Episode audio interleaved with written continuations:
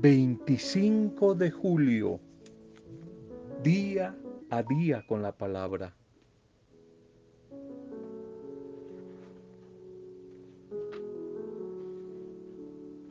Algunas vitaminas espirituales para el liderazgo, para la animación, el servicio cristiano. Todo debe hacerse de una manera apropiada y con orden, dice San Pablo a la comunidad de los Corintios, primera de Corintios 14:40. La motivación sin organización lleva a la frustración. Entonces nos preguntamos, ¿qué principios debe seguir un animador, un animadora, un líder, con el fin de asegurarse de que todo salga quizás como propone San Pablo, de una manera apropiada y con orden? Pues para ello quisiera en los próximos días proponerle tres ideas, tres ideas que solamente hoy las enuncio y a partir Dios mediante de mañana profundizamos cada una de ellas. La primera idea es un animador, un influencer, un líder cristiano, siempre simplifica las cosas, las simplifica. Segundo, el animador, el líder, selecciona un equipo la selección, selecciona un equipo de trabajo. Y tercero, tercero, el animador, el servidor, el líder, siempre aprende a delegar. Delega, delega funciones para que los demás, los demás también trabajen.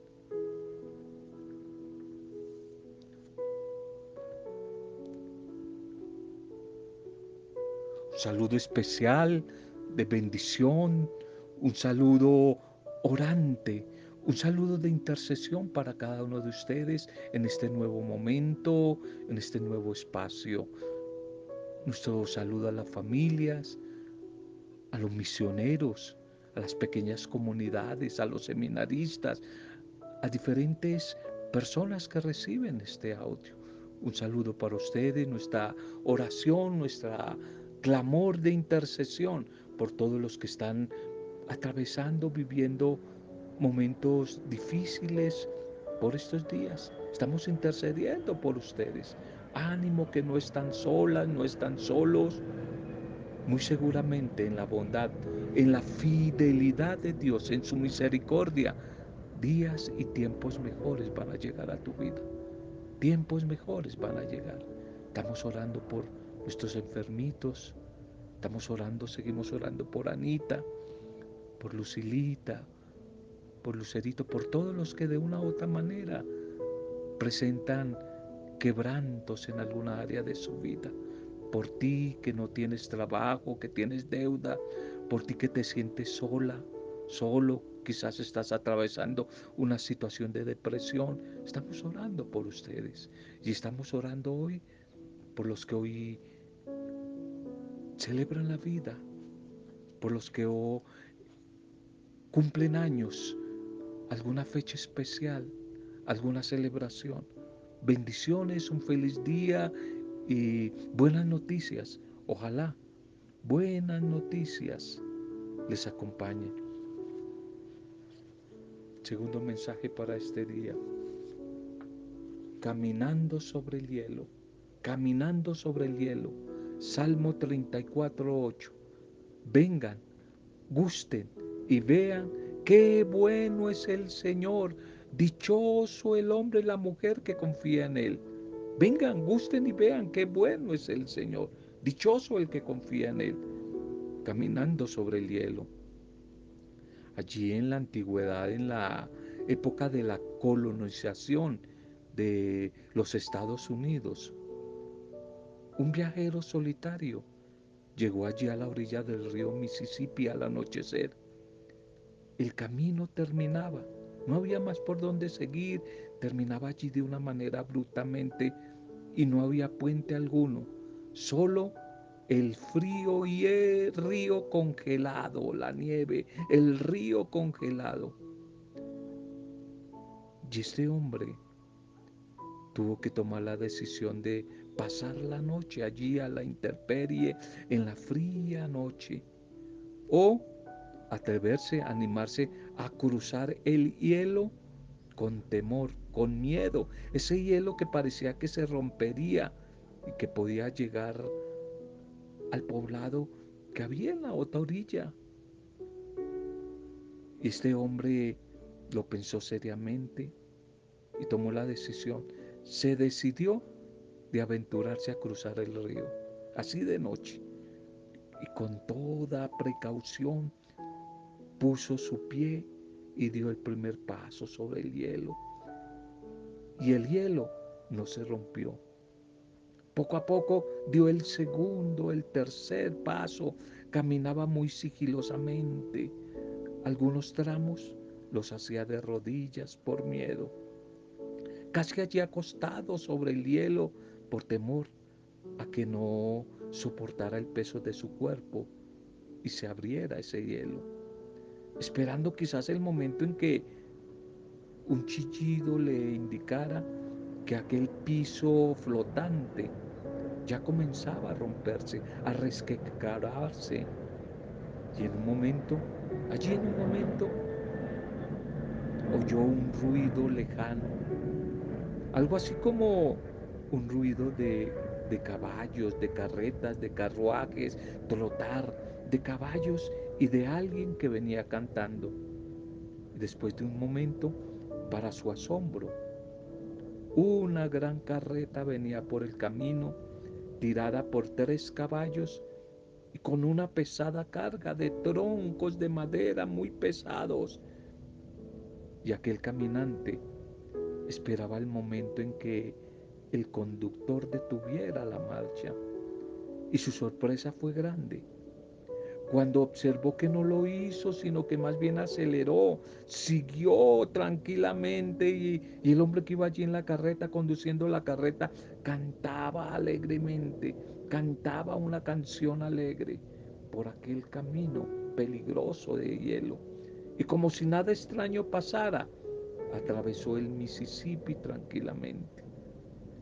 Este viejo carretero realizaba aquel viaje en busca de madera y lo hacía todos los días y por eso conocía muy bien su camino. Sabía perfectamente que el hielo no se rompería. Esto a veces nos puede suceder a nosotros. Muchas veces andamos por la vida con tantos miedos, tan temerosos, andamos despacio, arrastrándonos a veces, presa de ese miedo y esperando siempre como un desastre, como que algo malo suceda en nuestra vida. Pero dice el orante de Sano, los que esperan en el Señor, los que esperan, no tendrán temor de malas noticias, porque saben que ellos están parados sobre terreno firme. Y ese terreno firme es Jesús. Te pregunto, ¿será acaso que tú eres uno de esos o de esas que tiemblan a dar cada paso? Confía en Jesús y atravesarás el río de esta vida sano y salvo. Porque el Señor lo dijo allí en la carta a los hebreos. No te dejaré ni te desampararé. No te dejaré ni te desampararé. Venga, Busquen y vean que el Señor es bueno. Dichoso el que en Él confía. Es que definitivamente los que confían en Jesús no tienen temor de malas noticias. Todos los que confían, confiamos en Jesús, no tenemos temor de malas noticias. La propuesta litúrgica, litúrgica para hoy en la iglesia es una fiesta la fiesta de Santiago el Mayor, Santiago Apóstol, Santiago, Santiago, el gran apóstol, hoy estamos de celebración. Santiago, que en hebreo significa Dios recompensará. Santiago traducido al latín del nombre Jacobo o Jacobo, traduce Dios recompensará. Qué hermosa promesa. Dios, Dios recompensará. Hoy nuestra oración, nuestro saludo a todos los Santiagos, nuestra oración por ellos, una bendición para ellos. Fiesta de Santiago, el mayor. Santiago que fue uno de los más cercanos a Jesús. Santiago que nació allí en Galilea, en la familia de un hombre llamado Zebedeo y de su mujer Salomé. Santiago que tenía un hermano, si lo recuerdan, era hermano nada más ni nada menos que de Juan. Juan y trabajaba con su hermano como pescador, junto con Pedro y junto con Andrés. Los datos quizás que tenemos sobre su vida nos los dan los evangelios llamados sinópticos, es decir, Mateo, Marcos y Lucas. Pues el evangelio de Juan no hace mucha alusión a Santiago. Y de acuerdo a, Mateo, mientras Santiago arreglaba las redes con su hermano y su padre, Jesús los vio y los llamó. Y inmediatamente Santiago lo dejó todo para seguirlo. Y desde entonces, desde entonces fue testigo de hechos, de sucesos importantes en el ministerio de Jesús, tales como la resurrección de la hija de Jairo, tales como la transfiguración y la oración allí en el huerto de los olivos. De la misma manera, este Santiago es reconocido junto a Juan por su carácter, por el que Jesús los apodó los Bonaerges, que significa hijo del trueno. ¿Recuerdan en alguna oportunidad, indignados por el rechazo de los samaritanos? Santiago y Juan le dijeron a Jesús, Señor, ordena que digamos que baje fuego del cielo y los destruya. A lo que el Señor respondió regañándolos, que no. En Lucas 9:54. Este Santiago estuvo presente allí en la última cena y fue testigo de la resurrección del Señor. Y recibió el Espíritu Santo allí en Pentecostés. Y de acuerdo con el libro de los Hechos de los Apóstoles, fue martirizado por orden del rey Herodes Agripa, quien quería congraciarse con los judíos. La tradición antigua lo considera el evangelizador de España en donde se le apareció quizás a la Virgen del Pilar. Y se dice que eh, cuando los apóstoles se dispersaron para llevar la buena noticia por todas partes, este Santiago el Mayor, el hijo de Zebedeo, se fue para Galicia y, para, y luego para Zaragoza, allí en España. Y allí empezó a abrir el camino para la acogida del Evangelio. Por eso se le honra en España como su patrono. Es el patrono de España, el gran patrono de España.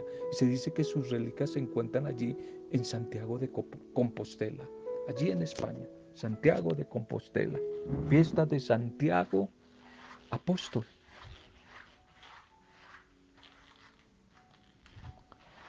Bien, miremos un poquitico los textos entonces para hoy. La primera lectura para hoy es de los Hechos Apostólicos 4, Hechos 4, 33, 5 al 12, después 27 al 33 y 12 al 2. El rey Herodes hizo pasar a cuchillo a Santiago. Por aquellos días los apóstoles daban testimonio de la resurrección del Señor Jesús con mucho valor y hacían muchos signos y prodigios en medio del pueblo.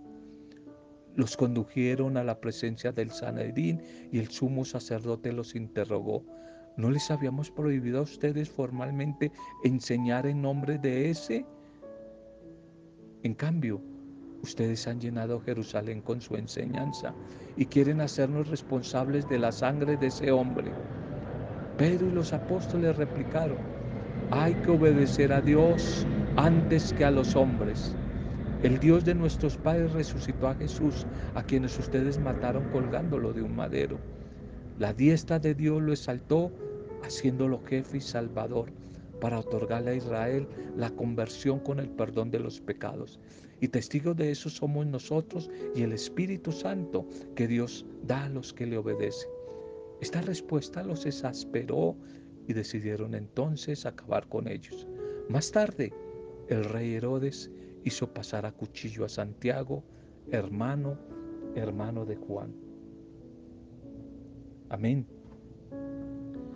Esta primera lectura de los hechos apostólicos, en esta lectura eh, se nos muestra cómo y con qué energía estos primeros discípulos misioneros, apóstoles, hablaban de la muerte y de la resurrección de Jesús. Se llenaron todos del Espíritu Santo, dice. Todos se llenaron del Espíritu Santo. Ya anunciaban el mensaje de Dios con parresía, con power, con valentía, con franqueza, aunque se les había prohibido que hablaran en nombre de ese tal Jesús. Y ellos no le pararon bolas. Igual lo continuaban anunciando, desafiando de esa manera a las diferentes autoridades religiosas de aquel tiempo. Y Santiago, hermano de Juan, asume su posición de compañero, líder, de misionero, y es capaz hasta de entregar la vida, dar la vida. Ellos anuncian el famoso querigma, el querigma, una predicación concreta, concisa de Jesús como Salvador. Este querigma que tiene un contenido fundamental de la fe, de la fe en Jesús. ¿Y qué era lo que ellos anunciaban? Un nombre, Jesús de Nazaret. ¿Y qué decían de él? Que por amor había padecido, muerto y había resucitado para salvación del mundo. Ese es el querigma, no es más, no es catecismo, no es doctrina, no, es eso concretico. Un nombre, Jesús. ¿Y qué se dice de él? Que por amor, que por amor, el amor de Dios, que por amor murió y resucitó para transformación y salvación del mundo. Eso es el querima. Jesús presentado como el gran Salvador, que es lo que recoge en las escrituras de esa tradición del Mesías, allí desde Isaías 59, versículo 20 y estos misioneros, estos apóstoles, inundados de Pentecostés, asistidos por el Espíritu Santo, lanzan ese pregón, invitando a que la gente acepte esa buena nueva y que obedezcan y se vinculen al camino de la fe. Y ellos son testigos de esa experiencia de Jesús vivo y la ratifican con su propia vida. Lo que ellos creen lo ratifican con su propia vida porque lo han vivido. Ese es el, el, núcleo, lo esencial del anuncio cristiano. Ellos no se sienten solos en esa tarea, pues es el Espíritu de Jesús quien los asiste, quien los acompaña, como el caso de hoy, incluso hasta la muerte, como Santiago, que murió, murió acuchillado por el rey Herodes. Bien, hay una, una segunda lectura para hoy. Una segunda lectura que es sugerida, que es la segunda de Corintios 4, segunda de Corintios 4, 7 al 15, segunda de Corintios 4, 7 al 15, donde se nos va a decir que llevamos el Evangelio, ese gran tesoro en vasijas de barro. El gran tesoro es el Evangelio, es Jesús, pero está metido en unas vasijas muy débiles, muy humildes, las vasijas de barro. Es decir, tu vida, tu vida y mi vida San Pablo quiere hacer a través de este mensaje a los corintios una presentación de las características del ministerio apostólico, que es una labor llena de diferentes paradojas, pero que en la primera frase, la frase clave, deja un mensaje, una frase clave para entenderla. El tesoro del Evangelio se lleva en vasijas de barro para que resulte evidente ese maravilloso, ese extraordinario poder de Dios.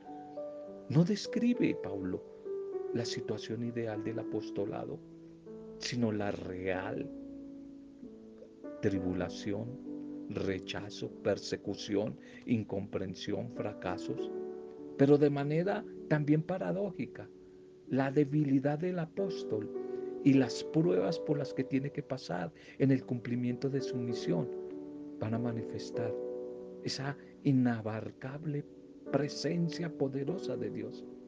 Por eso el apóstol, el apóstol que a sus debilidades personales le suma los fracasos, nunca en medio de su debilidad, no se predica a sí mismo, escúchelo bien.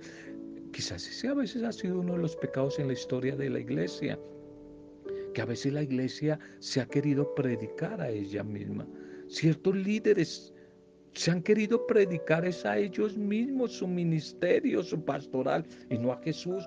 No nos predicamos a nosotros mismos. No nos predicamos.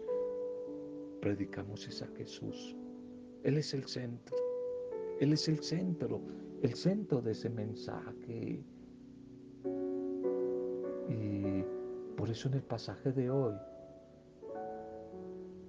se defiende Pablo de los predicadores que se predican a ellos mismos, de los adversarios, y nos muestra el ideal de la misión. El misionero que se acompaña de Cristo, lo anuncies a Él. Si participamos de la muerte de Jesús, de la misma manera participaremos también de su resurrección.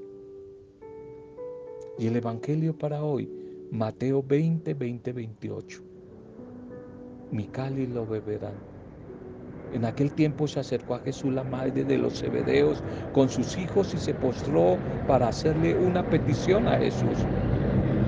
Y él le preguntó, mujer, ¿qué deseas? Y ella contestó, ordena que estos dos hijos míos se sienten en tu reino, uno a tu derecha y el otro a tu izquierda. Pero Jesús replicó, no sabes lo que pides. ¿Son capaces de beber el cáliz que yo he de beber? Y ellos contestaron, lo somos. Y él les dijo, mi cáliz lo beberán, pero el puesto a mi derecha o a mi izquierda no me toca a mí concederlo. Es para aquellos a quienes lo tiene reservado el Padre. Los otros diez que lo habían oído se indignaron contra los dos hermanos. Pero Jesús reuniéndole les dijo, Ustedes saben que los jefes, los líderes de los pueblos los tiranizan y que los grandes los oprimen. Entre ustedes no será así. El que quiera ser grande, que se haga su servidor. Y el que quiera ser primero entre ustedes, que se haga su esclavo, el último. Igual que el Hijo del Hombre no ha venido para que le sirvan, sino para servir y dar su vida en rescate por muchos. Dar su vida en rescate de muchos. Amén.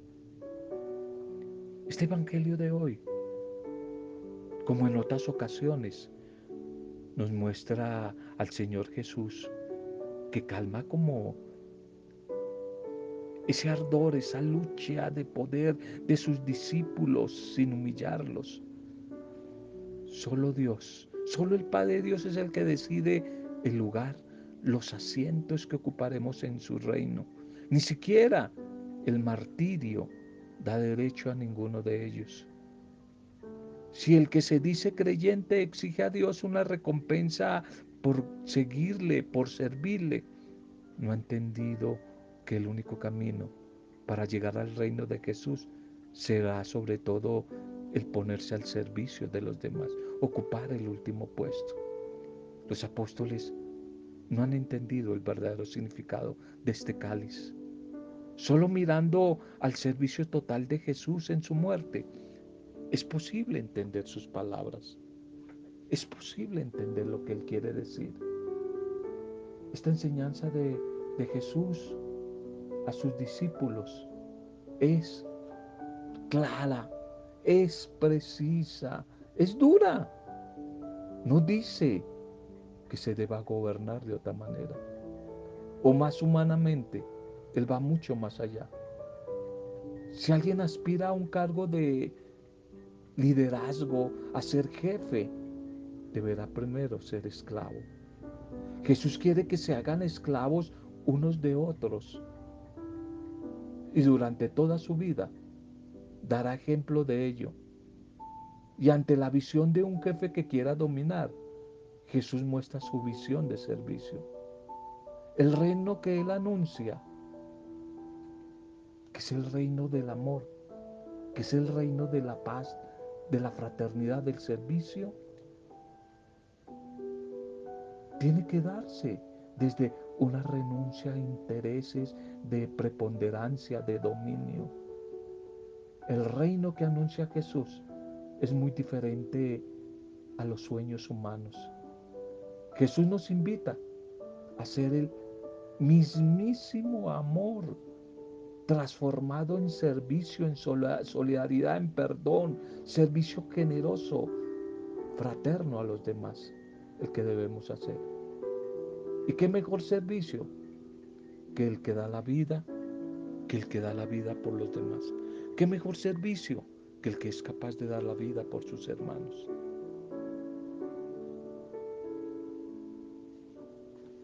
Fiesta de, de Santiago,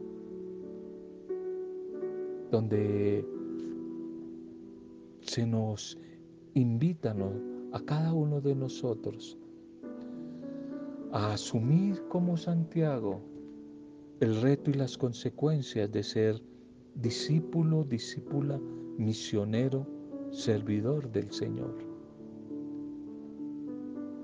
Un mensaje y una disposición de los servidores de entrega, entrega desinteresada. No buscar el poder, no buscar privilegios, simplemente buscar servir, venga lo que venga enfrentando los maltratos, la humillación y quizás como el propio Santiago hasta el martirio. Es que definitivamente el reino del Señor no es de este mundo. Por eso Jesús añade que quien quiera ser el primero debe hacerse el último. El último, el que se hace de último, va a llegar a ser primero. El servidor de todos. Y en esto va a consistir esa propuesta del reinado de Cristo en hacernos pequeños. Y eso debe consistir, en eso debe consistir todo tipo de liderazgo en nuestra vida, liderazgo de la iglesia, hacernos servidores del gran servidor, todos por amor. Es que tanto Santiago como Juan y todos los discípulos de antes y de hoy, de siempre, beberemos del mismo cáliz de Cristo. Es decir, tendremos que compartir tarde o temprano su, sufrimiento, la cruz, aunque solo Santiago se recibirá el, el martirio. Tal vez en nuestro caso no, no nos toque morir de esa manera, mártires. Preguntémonos, ¿cuál será el servicio, el premio, el trono que queremos recibir y compartir con el Señor? ¿Estamos dispuestos a servir antes de ser servidores? ¿Estamos dispuestos a servir? ¿Estamos dispuestos a servir? Pidámosle a nuestro buen Dios que nos regale la vida de su Espíritu para poder encontrar allí, a través de nuestros hermanos, el camino de la humildad, el camino del servicio, el camino de la solidaridad. Gracias Señor por tu palabra, por tu mensaje de hoy, por el testimonio de Santiago. Oramos hoy por todos los Santiagos pedimos tu bendición, que tu gracia y tu misericordia nos sigan transformando día a día. Nos abandonamos hoy en tu proyecto de vida, de amor, para que tú sigas obrando en nosotros y a través de nosotros y nos sigas ayudando a ser como tú eres, mansos y humildes de corazón, capaces de amar sin condición y solicitos para servir a quien necesite de nosotros. Ayúdanos, Señor, a anunciar, a anunciar la buena noticia, pero también a renunciar a la búsqueda de poder, de ambición, de tener. Gracias, Señor, que a través del mensaje de hoy seamos bendecidos, seamos bendecidos, seamos animados, seamos tocados en un espíritu de esperanza para tiempos mejores. Todo lo hemos compartido hoy en acción de gracias, alabanza y adoración, desde el poder intercesor del Espíritu Santo para gloria del Padre Dios, en el nombre de Jesucristo nuestro Señor y Salvador. Amén, amén. Roberto Samudio de día a día con la palabra.